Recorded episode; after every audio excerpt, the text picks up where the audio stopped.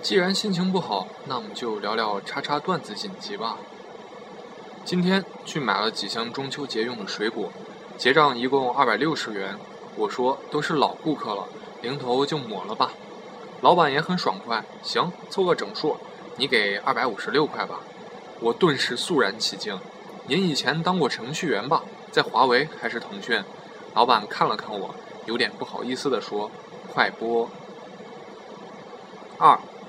男人，人近中年，中年发胖是再正常不过的一件事儿了。肚子上有一圈肥肉，其实这不算太严重的问题。真正严重的是，身为一个男人，乳房下垂了。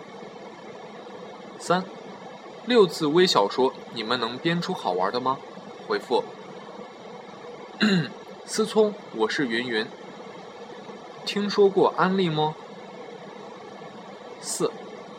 世界上有两种人，一种方向感超好，最擅长看地图；一种方向感极差，永远不知道地东南西北，只知道左和右。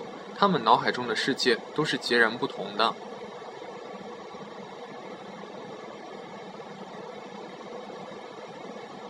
五，保安保大人保孩子这个话题，刚刚看到了神回复，当然保大人，这孩子不一定是你的啊。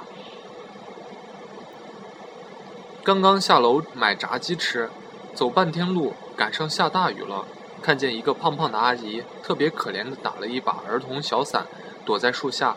我赶紧跑过去和阿姨说：“阿姨，你打这个小伞太小了，你打我的吧。”阿姨赶紧摇摇头说：“不用了，姑娘，谢谢你啊，我好像还没你胖呢。”下午收到星巴克一张金卡会员，快递说到家没人签收。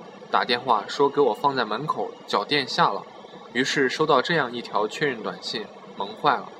您好，您的快件叉叉叉叉叉已于二零一四年零八月二十八日由脚垫下代收，请及时取回。如遇问题，请与揽收员胡燕飞联系。关注 EMS 微信。噔噔噔噔噔。愉快的时间总是这么短。